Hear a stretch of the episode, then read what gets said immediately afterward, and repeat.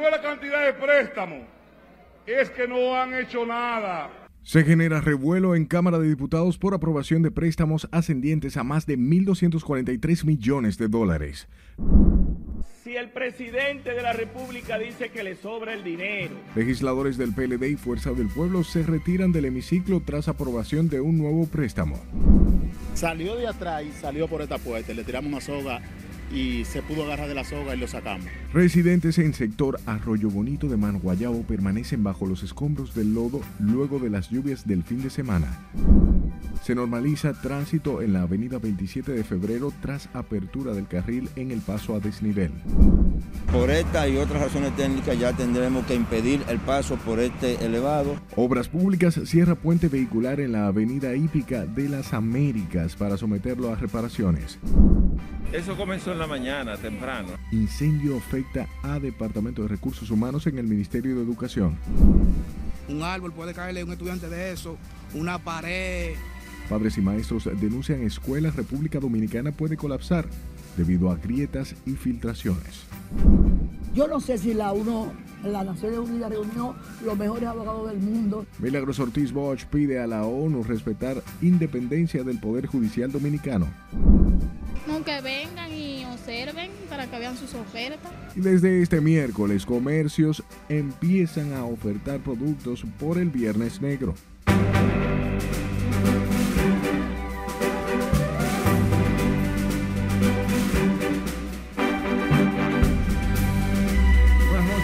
informarse. Bienvenidos a esta su emisión estelar. De inmediato comenzamos y lo hacemos con el gran revuelo que provocó esta tarde la Cámara de Diputados la aprobación de nuevos préstamos ascendentes a 1.243 millones de dólares, lo que provocó que la bancada del PLD y la Fuerza del Pueblo abandonaran el hemiciclo.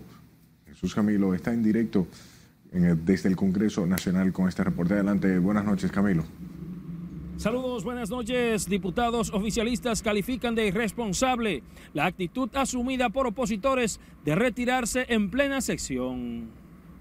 Al menos seis nuevos préstamos fueron aprobados esta tarde en la Cámara Baja, por un monto superior a los 1.200 millones de dólares y en rechazo a los nuevos empréstitos se retiraron las bancadas peledeísta y de la Fuerza del Pueblo de la sesión. El presidente de la Cámara de Diputados, Alfredo Pacheco, defendió las inversiones que se realizarán en el país con los recursos, mientras la oposición cuestionó el nuevo endeudamiento al considerarlo innecesario. Son iniciativas importantes para concluir con obras trascendentes que está llevando a cabo el gobierno, algunas de las cuales son heredadas de la gestión anterior. Por ejemplo, la presa Monte Grande, que es una obra que ha continuado esta gestión de gobierno hay que concluirla y se necesita recursos para que se pueda concluir. Y no se ve una obra de importancia realizada con el sello de los préstamos del gobierno del Partido Revolucionario Moderno. Los préstamos aprobados serán destinados a la construcción de la línea 12 del Metro de Santo Domingo, obras complementarias de riego y suministro de agua de la presa Monte Grande, entre otras con lo que le ha tocado gobernar este país, ameritan que siempre se esté buscando más recursos para dirigir el país. Hemos dicho que no estamos opuestos a los préstamos, que los préstamos, si van a dejar un legado, si van a dejar una impronta, si van por lo menos a mitigar, a reducir la solución de un problema. Para el desarrollo y las necesidades reales que hay en este, en este país, eh, se están dando los pasos firmes para que siga el desarrollo y siga el progreso. Otra parte de los recursos serán destinados a la ejecución de un programa de mejora y eficiencia energética en el país que incluye la tecnología para el alumbrado. La mayoría de los congresistas consultados aseguran que los recursos aprobados por conceptos de empréstito impactarán positivamente el desarrollo económico y social de la República Dominicana. Regreso contigo al set de noticias. Gracias Camilo por la información. Hablemos del secretario de la Liga Municipal Dominicana, Víctor de Asa. Informó que los ayuntamientos no cuentan con presupuesto suficiente para enfrentar los daños ocasionados por el diluvio del pasado fin de semana. Con más detalles, Nelson Mateo. Hay más de 400 mil tareas que están bajo agua ahora mismo anegada totalmente de agua. Los gobiernos municipales están en las calles asistiendo a las comunidades anegadas por las lluvias, junto a las comisiones del gobierno. Pero según el titular del órgano rector, los ayuntamientos, casi al término del año, han agotado casi todos sus recursos. Los daños que se han cuantificado hasta ahora son en los lugares que ocurrieron son eh, sobrepasan las posibilidades que tienen los ayuntamientos. Entonces, eh, la estrategia es darle seguimiento a una coordinación interinstitucional en el que los gobiernos locales sean parte para la implementación y desarrollo de las medidas que el presidente Luis Abinader ha tomado. Sin embargo, hay quienes se preguntan por los más de 370 millones de dólares aprobados para el mantenimiento de obras estatales y prevención de desastre. Dice un refrán que lo que está a la vista no se te pejuelo. Saben el mantenimiento que le han dado a la autovía, a los puentes, miran todo lo que está pasando. Por lo menos en mi provincia eso no se ha reflejado. Pero el gobierno ha venido dando respuesta. Eh, siempre hay mecanismos para contingencia, presupuesto para contingencia y el, gobierno ha venido dando respuesta a los comedores económicos, el PROPET, eh, el gabinete social, y eh, no creo que haya queja en ese sentido, se le ha dado respuesta pronta a, la situación ocurrida, a la calamidad que ocurrió el sábado pasado. Pero los reformistas recordaron que los préstamos tienen que agotar un proceso burocrático de mucho tiempo antes de su desembolso. Porque la gente habla de los préstamos, los préstamos no entran de una vez, hay préstamos que duran dos años para entrar. El secretario general de la Liga Municipal, sin embargo, dejó claro que los ayuntamientos seguirán junto al gobierno socorriendo las zonas devastadas y la gente que lo perdió todo producto de los más de 425 milímetros de agua que cayó el fin de semana, desbordando ríos y cañadas, afectando zonas metropolitanas, barrios ricos y pobres por igual. Nelson Mateo, RNN.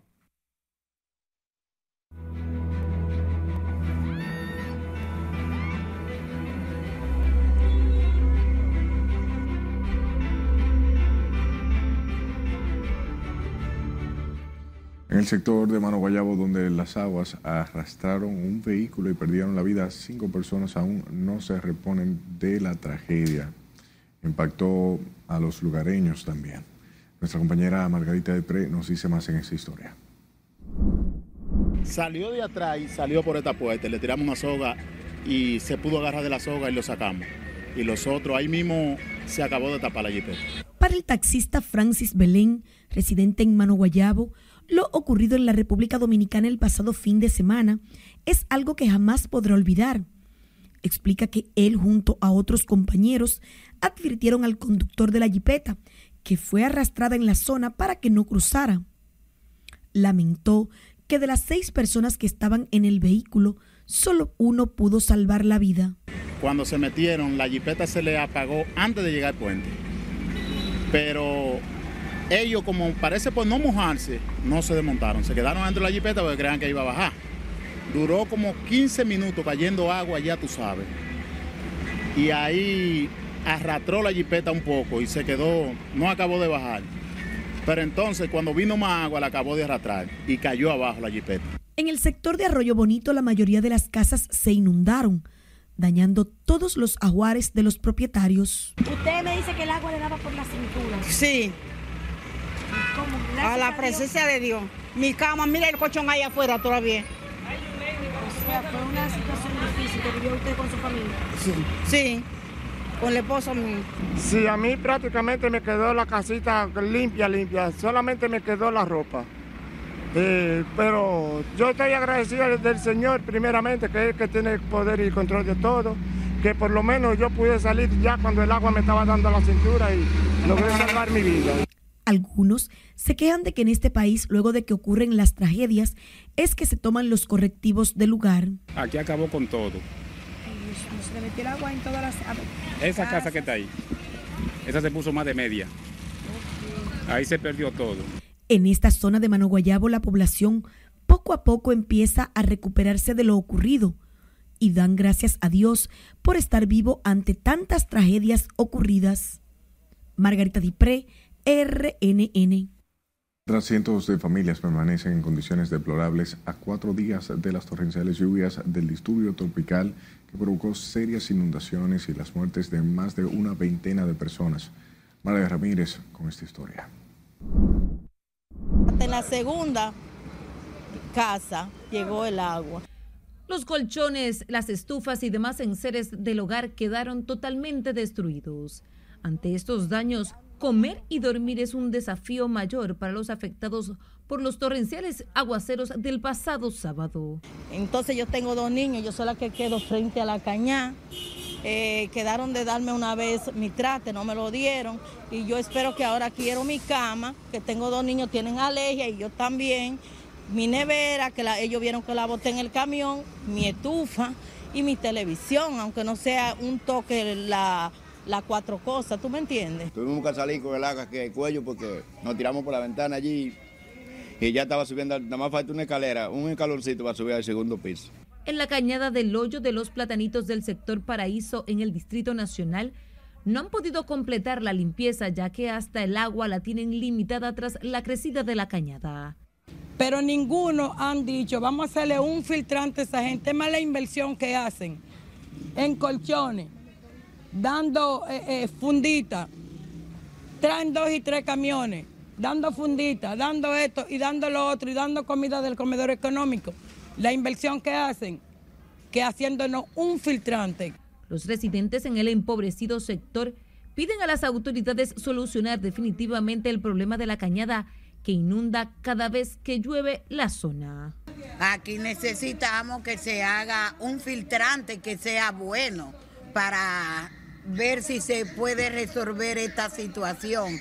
A la vez de eso, cuando dicen le voy a traer esto a una persona, aún uno viva arriba tiene algo abajo, pero aquí lo que apuntan solo es por carita, porque atento que Miriam vive arriba, abajo tiene su nevera y tiene todo que en el otro año todo se me dañó.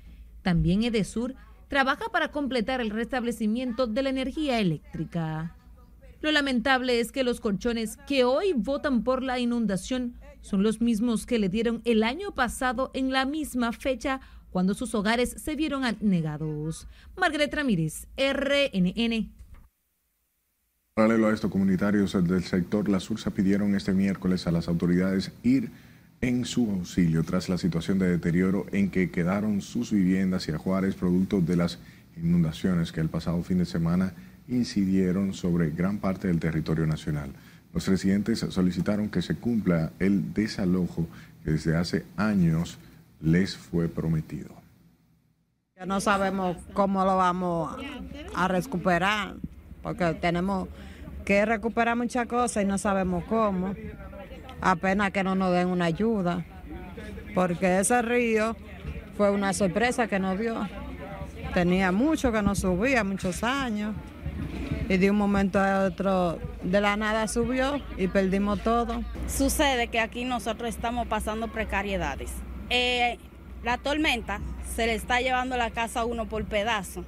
Entonces, estas casitas eran por seis meses, son casitas provisionales y ya tienen 18 años aquí. Se están haciendo unos apartamentos en el sector a donde hay 42 familias que son nacidas y oriundas del sector, que son de aquí, que son de aquí, que la otra administración pasada le vendió sueño que ese terreno era para ubicarlo a ellos, para reubicarlo a ellos, a donde andan 42 familias que están dentro de la casa y otra cantidad que le dieron carta a la gente de la OPRE. A cuatro días de las inundaciones, los lugareños de las orillas del río Isabel aún permanecen con sus pertenencias en las afueras a la espera de una intervención en la zona afectada. Y tras lamentar los fallecidos por los embates del ciclón tropical que el fin de semana azotó gran parte del territorio nacional generando grandes daños, senadores de distintas bancadas demandaron asistencia urgente para las familias afectadas en sus respectivas demarcaciones. Jesús Camino completa la historia. Ante los daños provocados por el fenómeno atmosférico a la agricultura, infraestructuras viales y cientos de viviendas destruidas, los congresistas solicitaron el acompañamiento del gobierno para dar respuesta a estas calamidades. Consideran de alta prioridad acudir en auxilio de la gente que hasta el momento permanecen desplazadas y varias comunidades incomunicadas.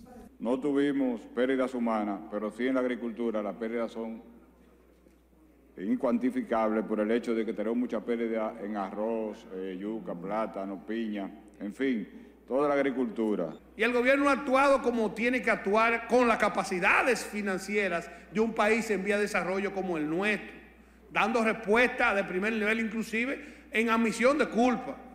Otras demarcaciones que sufrieron grandes pérdidas y daños considerables solicitaron declararlas en emergencia. Eso da pena, pero ver la solidaridad de la gente de Palmar de Ocoa ayudándose uno con otros, que tú necesitas, yo estoy bien, te puedo ayudar a ti, eso de verdad que regocija a uno que uno siga trabajando. Pudo incluso evitar la pérdida de vidas humanas si se hubiesen tomado las previsiones. A propósito de los efectos devastadores del disturbio tropical, que pusieron en evidencias las vulnerabilidades en el país. El presidente del Senado, Ricardo de los Santos, exhortó a potenciar la mitigación del cambio climático y mejorar la sostenibilidad. Jesús Camilo, RNN. Sepa que la Sociedad Dominicana de Neumología recomendó a las autoridades mantener una vigilancia estricta ante la posibilidad de aumentar los casos respiratorios tras las intensas lluvias que afectaron el país el pasado sábado. Según la entidad médica, en la actualidad el país tiene alta circulación de virus respiratorio con la sincitial, influenza A y B y el adenovirus que han estado aumentando la presencia de pacientes en los servicios de consultas y emergencias de clínicas y hospitales. Los médicos recomiendan mantener activa la vigilancia de cuadros respiratorios en la población y así evitar permanecer en espacios reducidos con un gran número de personas, como mantener el lavado de las manos, cubrirse la boca al toser, usar toallas de papel para contener las secreciones respiratorias, entre otras.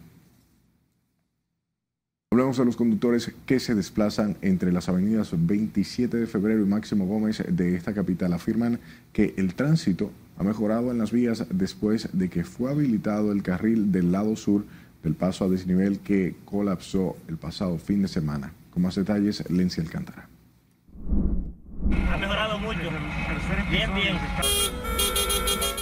Después de cuatro días del colapso del muro en el paso a desnivel de la avenida 27 de febrero con Máximo Gómez, este miércoles desde las 6 de la mañana fue habilitado un carril para mejoría del tránsito. Choferes aplauden medida al asegurar que taponamientos han disminuido. Ayer fue un caos, pero ya hoy está fluyendo bien. Es bueno. Sí. Despega el primera. Sí, sí. Uh, muy bien ha fluido hoy. Está mejorando.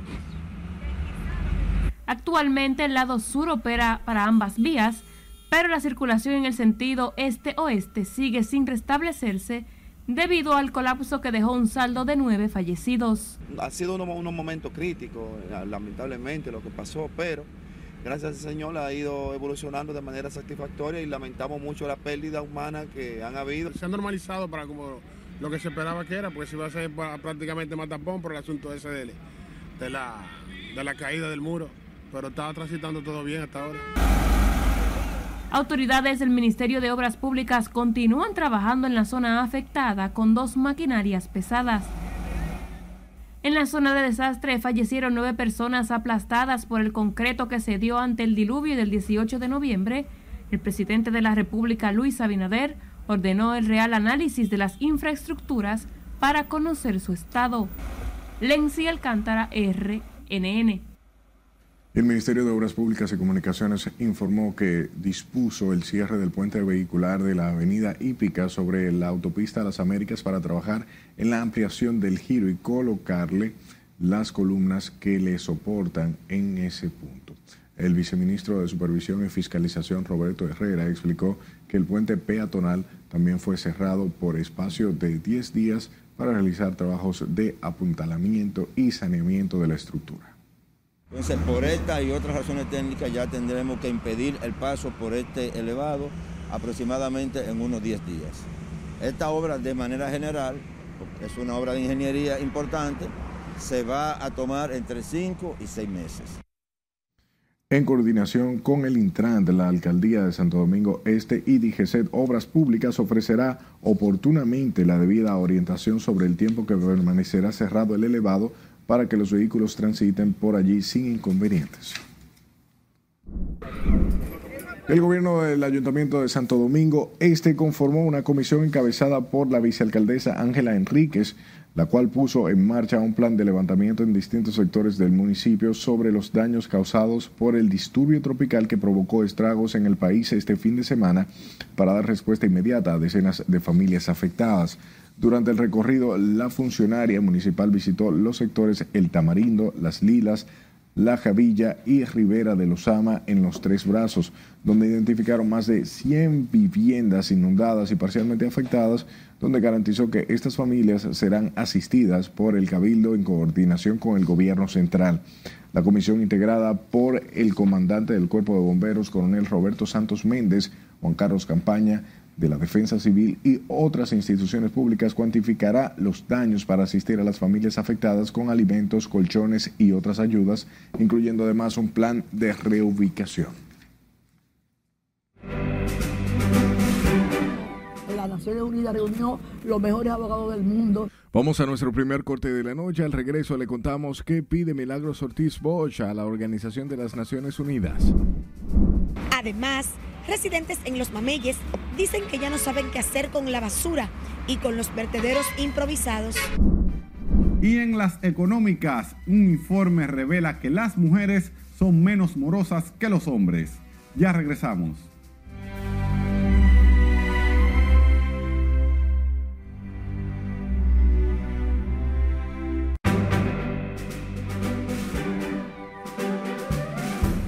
Es momento de darle la vuelta al mundo y conocer las noticias más relevantes del plano internacional con nuestra compañera Dalva Mañón. El gobierno de Israel anunció su compromiso de devolver a sus hogares a todos los secuestrados durante los enfrentamientos con Hamas. Israel aprobó en horas de la noche un esquema con el objetivo planteado durante la primera etapa, según el cual al menos 50 secuestrados, entre ellos mujeres y niños, serán liberados en cuatro días. El presidente electo de Argentina, Javier Milei, se topó con las primeras resistencias de sindicatos y titulares de medios públicos a su plan de ajuste, que incluye privatizaciones y la drástica reducción del gasto público. Varios gremialistas reaccionaron el miércoles negativamente al plan del economista de ultraderecha de que Aerolíneas Argentinas pase a manos de sus empleados y potenciar el mercado de cielos abiertos para incrementar la libre competencia con todas las líneas aéreas que quieran venir al país.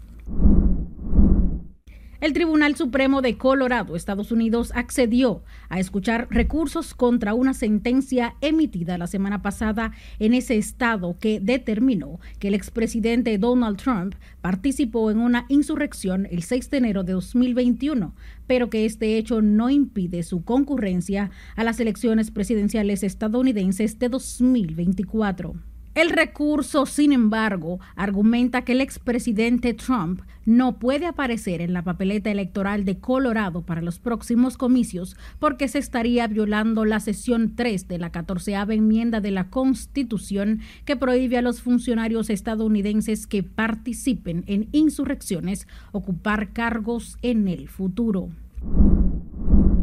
El presidente de la Asamblea General de las Naciones Unidas, Dennis Francis, llegó a Haití el lunes para una visita de dos días en la que sostendrá reuniones con diversos interlocutores de sectores gubernamentales, políticos y de la sociedad civil.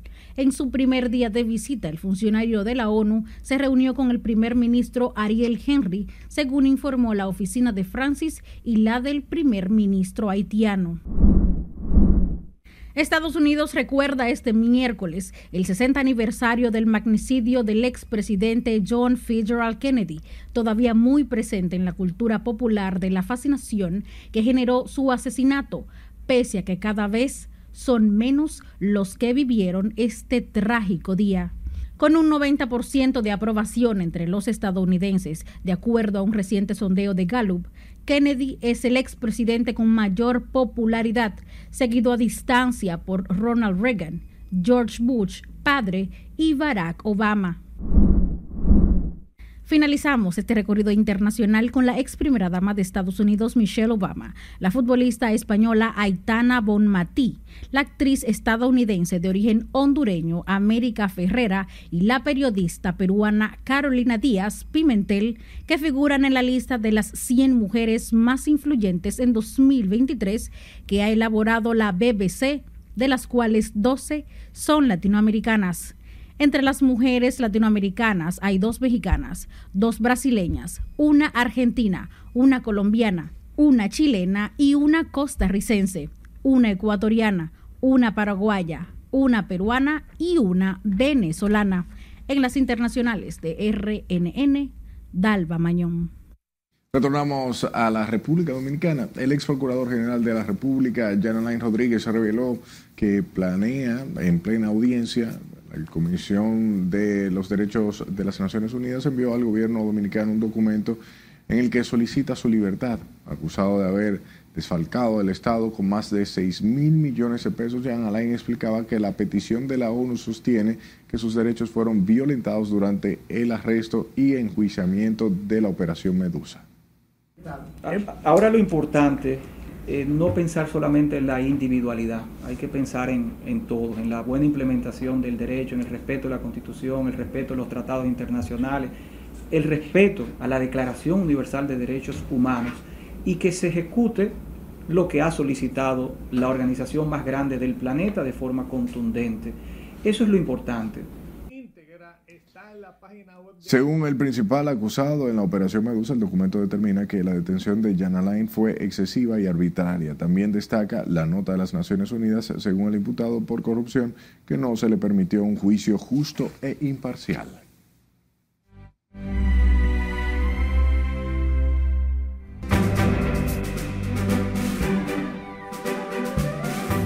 Gracias por su tiempo. La directora de Ética e Integridad Gubernamental, Milagros Ortiz Bosch, pidió a las Naciones Unidas respetar la independencia del Poder Judicial Dominicano al referirse al pedido que hace ese órgano internacional para que se deje en libertad al ex procurador Jan Alain Rodríguez por violación a sus derechos. Con más, Nelson Mateo. Yo no sé si la uno, la Naciones Unidas reunió los mejores abogados del mundo Milagros Ortiz Bosch asumió la primera respuesta contra la Comisión de Derechos Humanos de las Naciones Unidas. Según Ortiz Bosch, alegar que se violentaron los derechos de Jean Alain Rodríguez durante el arresto y el enjuiciamiento de la Operación Medusa no es un tema que compete a la ONU. Ella debe hacer como yo. Yo no opino sobre el Trump. Yo creo que la Unidas está cometiendo un error. Porque la justicia tiene sus procedimientos.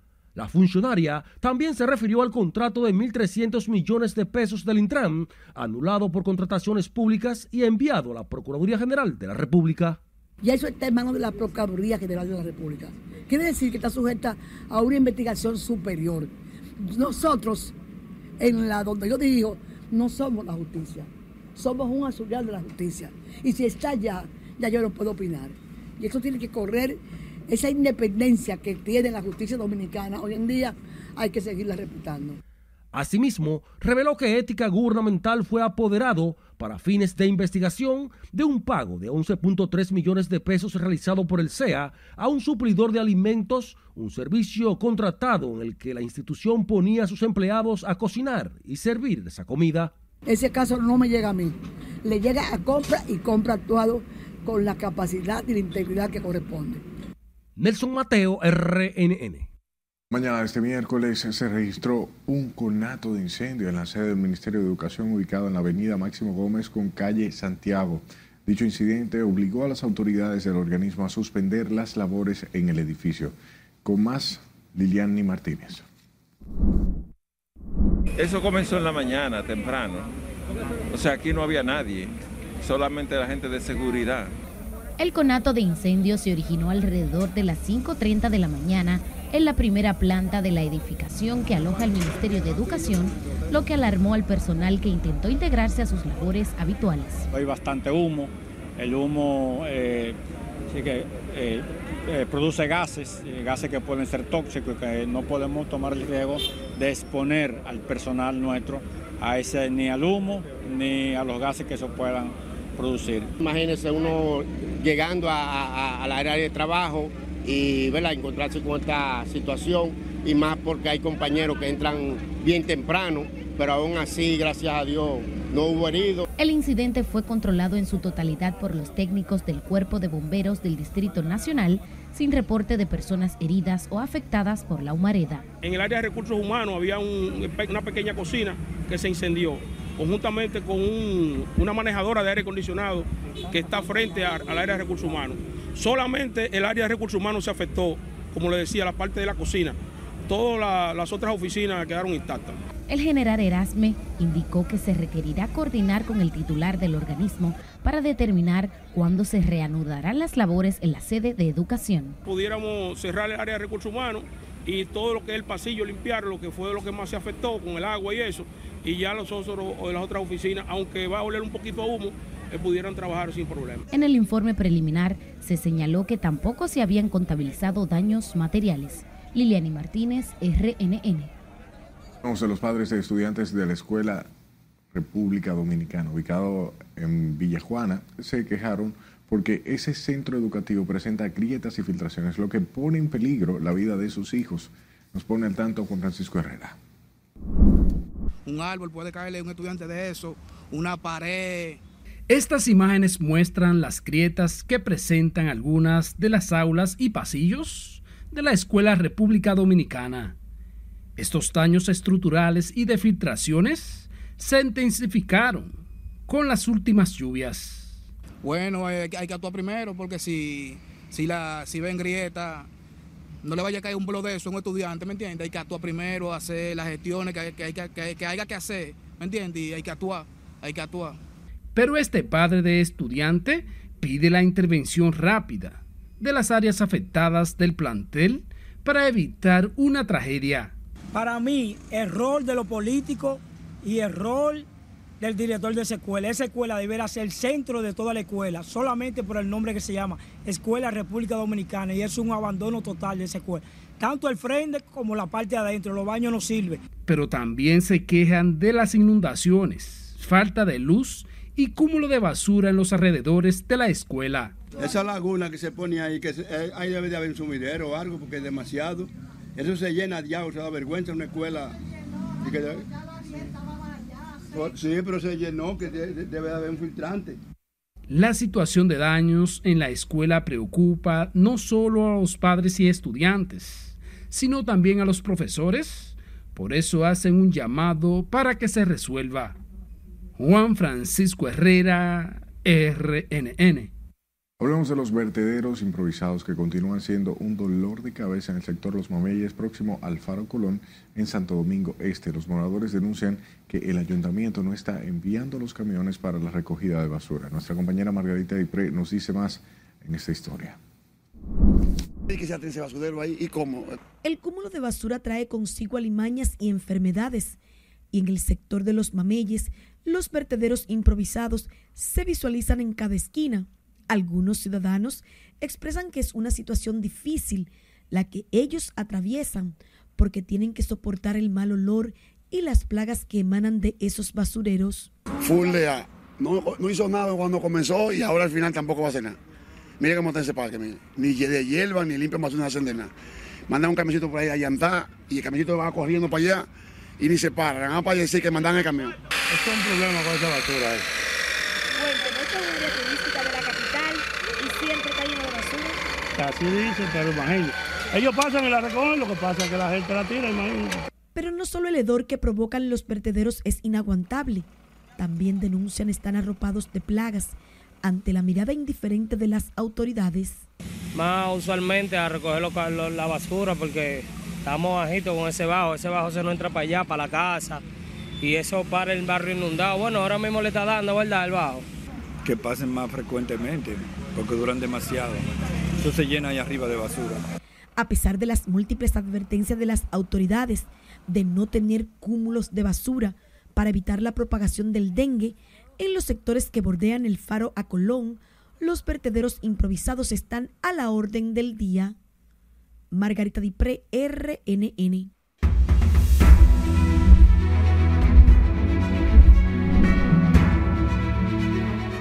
El Tribunal Superior Electoral acogió este lunes dos, dos acciones de amparo preventivo en contra de la Fuerza del Pueblo y del Partido Revolucionario Moderno en el que les ordena inscribir candidaturas legislativas a diputados en Duarte y a senador en Elías Piña.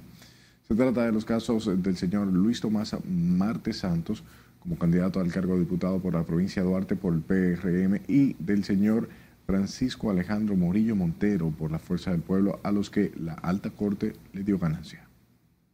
Rechaza el medio de inadmisión propuesto por la parte accionada con relación a la inmutabilidad del proceso por la presentación de, conclusiones nuevas del accionante en virtud de que los documentos aportados en el curso del proceso cambiaron la naturaleza de las pre pretensiones del accionante.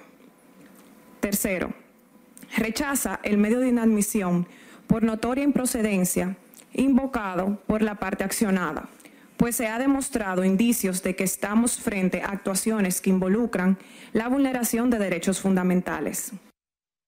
Asimismo, el Tribunal Electoral rechazó el medio de inadmisión por la extemporaneidad de la acción de amparo, ya que el momento procesal dentro del calendario electoral permite la interposición de la presentación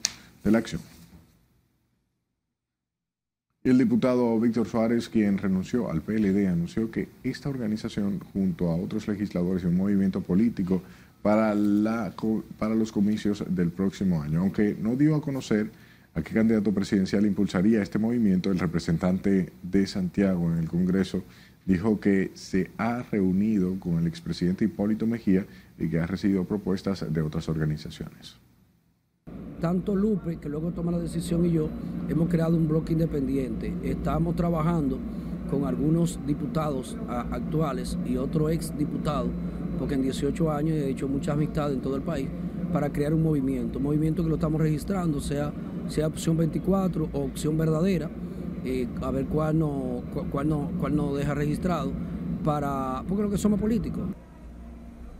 El congresista agregó además que junto a otros que salieron del Partido Morado conformarán un bloque de diputados independiente.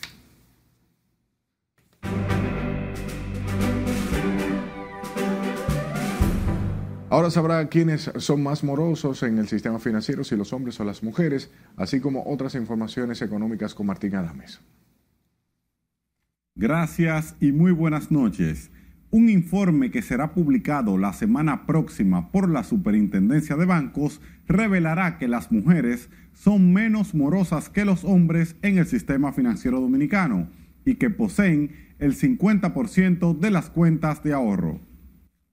Las clientas de las entidades de intermediación financiera de la República Dominicana exhiben un índice de morosidad de 1.43%, mientras que el de los hombres es de 2.05% a julio de 2023, de acuerdo a un informe hacia un sistema financiero inclusivo y sostenible en su extracto sobre género en el sector bancario, que será publicado la semana próxima por la Superintendencia de Bancos.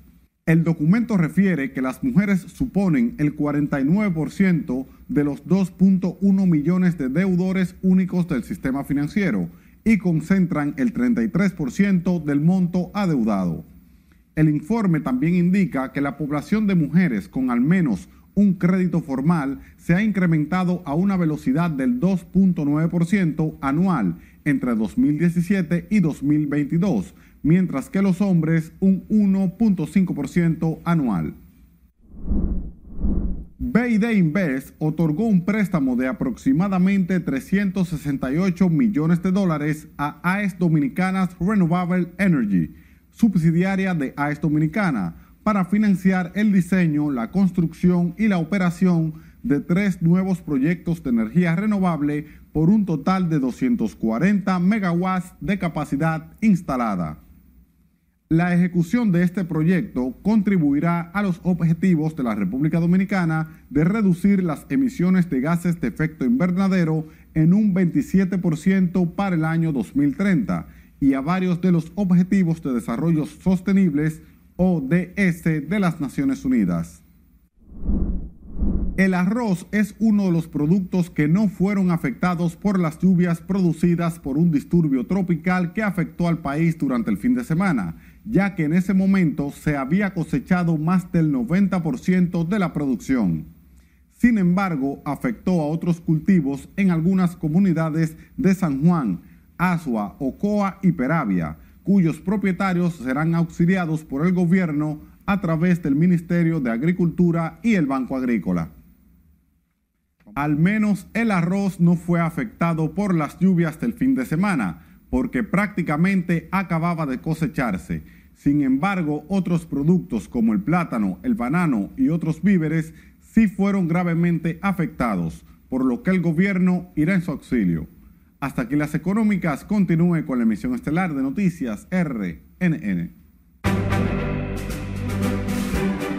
Vamos a comerciales cuando estemos de vuelta. Familiares de joven ejecutado en los tres brazos piden investigación profunda del hecho. Además, ya las tiendas comienzan a ofertar sus productos del Viernes Negro de cómo andarán las condiciones del tiempo para este jueves. Esta es la emisión estelar de Noticias RNN. No le cambie.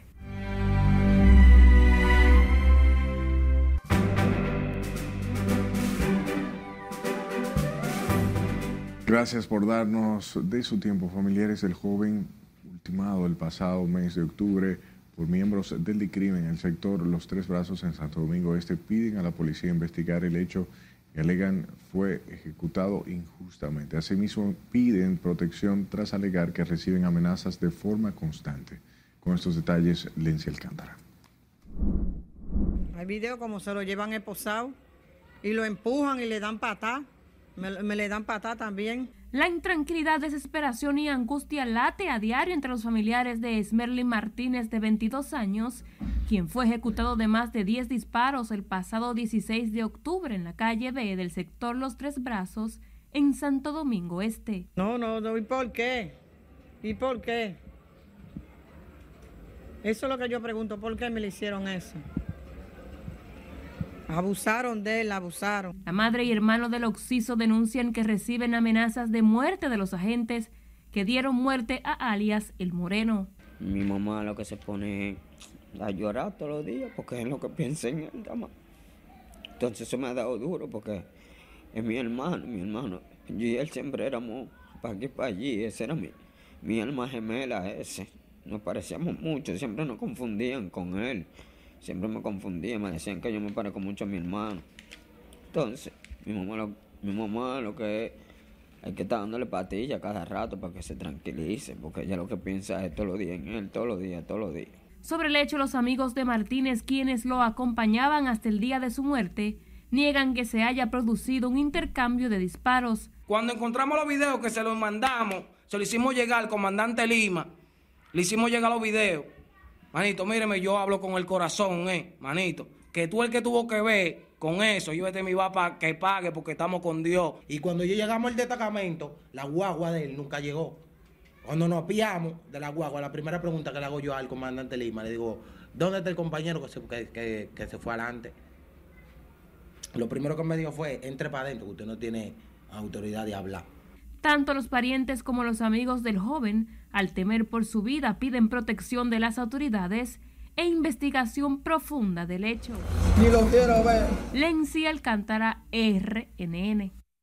Y familiares del joven Gruero muerto en un presunto accidente de tránsito en la avenida Núñez de Cáceres piden justicia al asegurar que su pariente era un atleta trabajador y ejemplar que fue dejado en el abandono.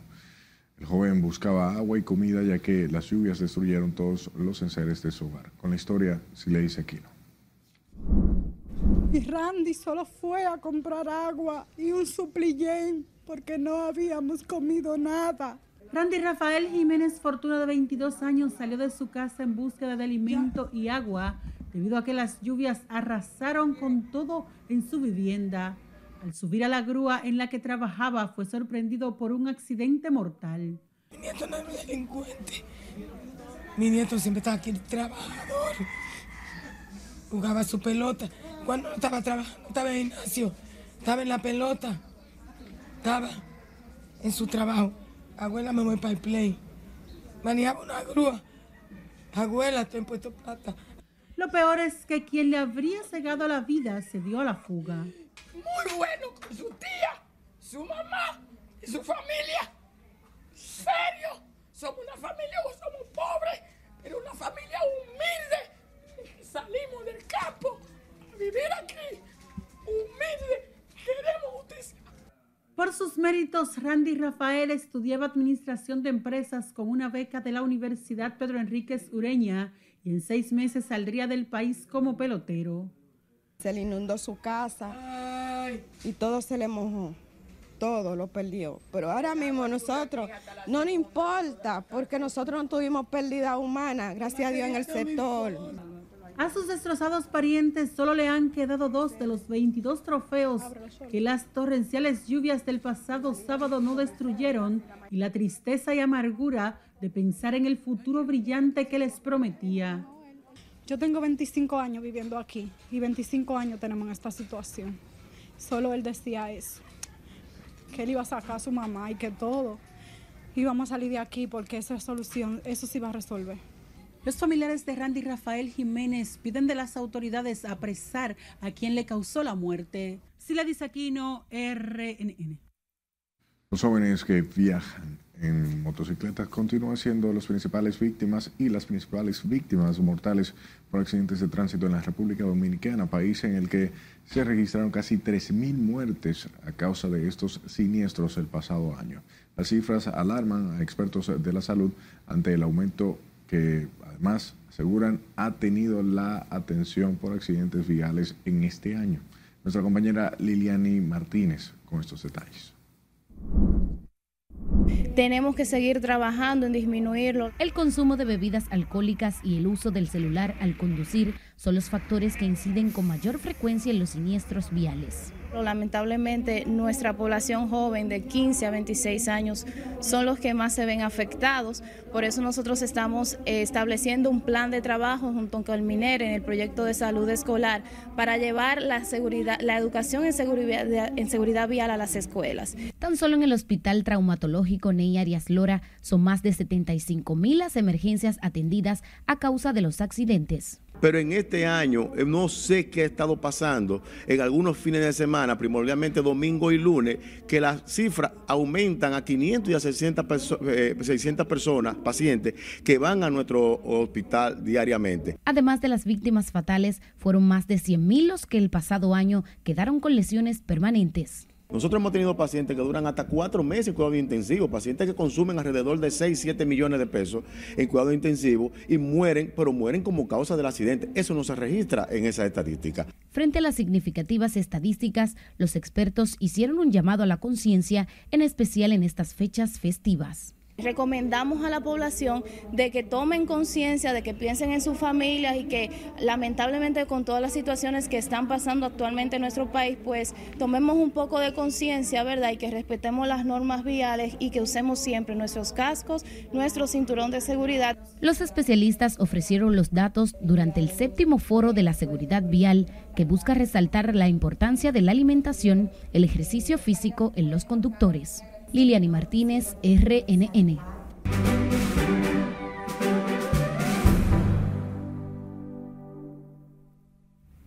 Buenas noches, soy Mía Sánchez con otro informe meteorológico.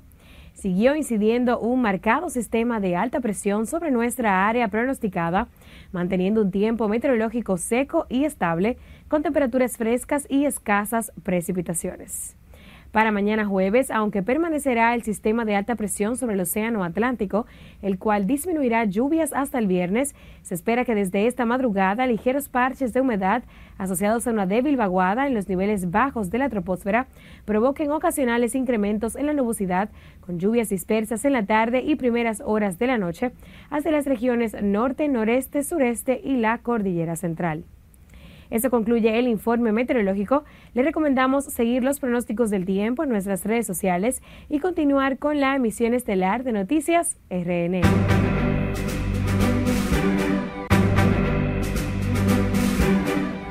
Vamos a nuestro último corte de la noche. Al regreso en los deportes, las estrellas retiraron el número 24 que utilizó el ex relevista Julián Heredia. Además, este sábado buscarán el récord Guinness al sancocho dominicano más grande y la Cámara de Diputados aprueba el Día del Rock Dominicano. Ya volvemos.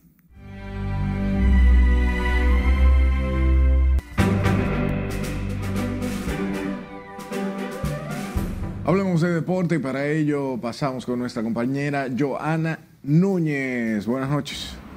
Muchísimas gracias, Elliot. Muy buenas noches. Las estrellas retiraron el número 24 que utilizó durante 15 temporadas el otrora lanzador Julián Heredia, quien estuvo acompañado de su hermana y su hija y directivos del equipo verde.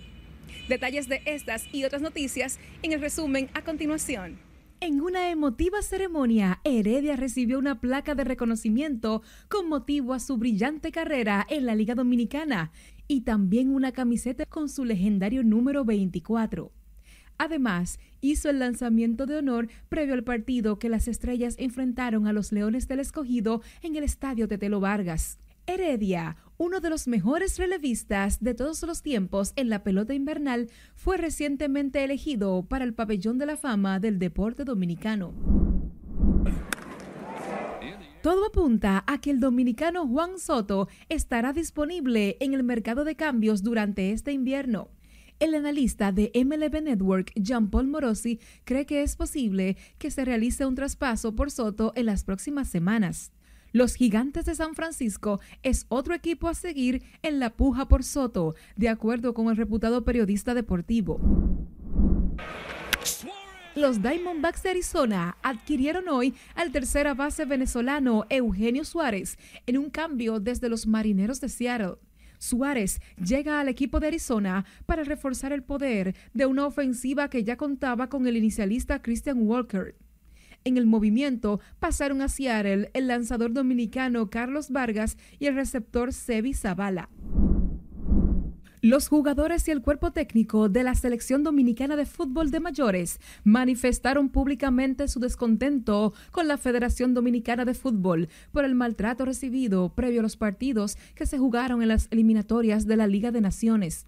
De forma particular, se quejaron de la mala organización en los trámites de viaje desde el país hacia la isla de Montserrat y desde allí a Nicaragua, donde jugaron sendos partidos de fase de grupos en la Liga B de Naciones de la CONCACAF.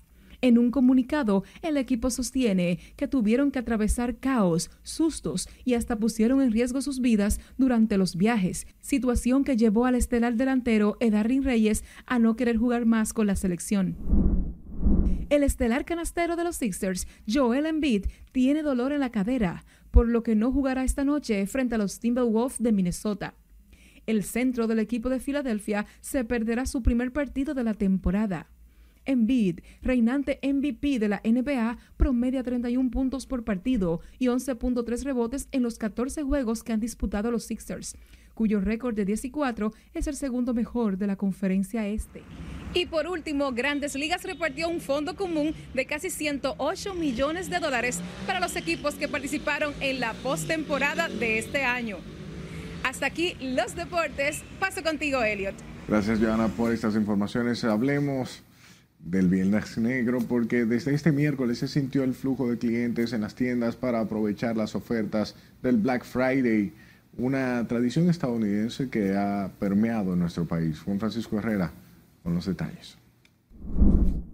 Sí, que visite, que está muy chulo, está bien, está asequible al precio. Las tiendas están abarrotadas de mercancías para ofertar sus productos a los clientes en el Black Friday. Aunque el próximo viernes es la celebración, ya muchos se están aprovechando las ofertas. Hasta ahora todo lo que he visto está bien de precio. Les recomiendo a la población que está muy bien. Pero otros esperan esta época para adquirir estufas, neveras, televisores y otros electrodomésticos más baratos. Los otros días yo creo que la había un precio, ahorita un poquito más, o no sé si me equivoqué pero veo diferentes los precios. Los precios no están mal en la estufa, porque yo vine a, buscar una, a comprar una, y me sale por, por 8 mil, 8, 9 mil pesos. Esta joven vino por primera vez a comprar previo al Viernes Negro. No, que vengan y observen para que vean sus ofertas, nos conviene. en esta época también. Las distintas tiendas están preparadas para aumentar las ventas en el Black Friday, algo que según sus propietarios dinamiza la economía. Juan Francisco Herrera, RNN.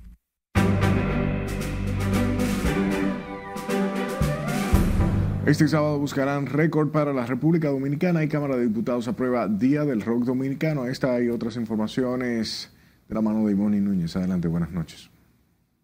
Muy buenas noches y será el récord Guinness al sancocho más grande de la historia. Este sábado 25 de noviembre, la República Dominicana buscará establecer el récord Guinness del sancocho dominicano más grande de la historia en el marco del Flavor Fusion Fest. En el Parque Mirador del Este, a partir de las 11 de la mañana, en el festival se llevarán a cabo diversas actividades como exposiciones culturales, degustaciones y presentaciones musicales de salsa, bachata, bolero, merengue y más. La Cámara de Diputados aprobó hoy en primera lectura un proyecto de ley que declara el 21 de junio como el Día Nacional del Rock Dominicano en tributo al músico y compositor Luis Díaz. La pieza destaca que el cantautor dominicano ganó un concurso nacional por la composición del tema Baila en la calle, escrita especialmente para el carnaval de 1986. Un nuevo giro dio la investigación de la muerte de Cancerbero luego de que la fiscalía imputara al productor Guillermo Améstica y su hermana Natalia, esposa del mejor amigo del rapero Carlos Molnar, los hermanos Améstica estaban la noche del suceso en enero del 2015 y ambos aseguraron que en un ataque de esquizofrenia el rapero asesinó a Carlos y luego se lanzó por la ventana del apartamento. Esta fue la única versión formal aceptada por los investigadores que cerraron el caso. La actriz venezolana Gaby Spanik denunció al cantante y actor mexicano Pablo Montero por presunto abuso sexual durante la participación de ambos en el programa de reality La Casa de los Famosos. Yo firmé una carta de confidencialidad de que no podía hablar de ese asunto, pero averigüé con unos abogados y lo puedo hablar con mucha seguridad. Yo allá adentro sufrí un delito y cuando es un delito no hay carta de confidencialidad que valga. Eso sí, se puede contar abuso sexual, develó la artista. El cantante Don Omar radicó una demanda millonaria contra el empresario de bienes raíces César Pina por incumplimiento de contrato, fraude e enriquecimiento injusto. La demanda exige la suma de 2 millones de dólares y en el recurso judicial el urbano alega que invirtió esa suma de dinero con la promesa de recuperar un porcentaje de las ganancias de la venta de edificios en lugares como Chicago, Miami, Nueva York, California y Nueva Jersey. Y el documento entre ambos detalla claramente a Don Omar como inversionista, así que ya veremos más adelante en qué queda este lío. Hasta aquí, diversión, que tengan feliz resto de la noche.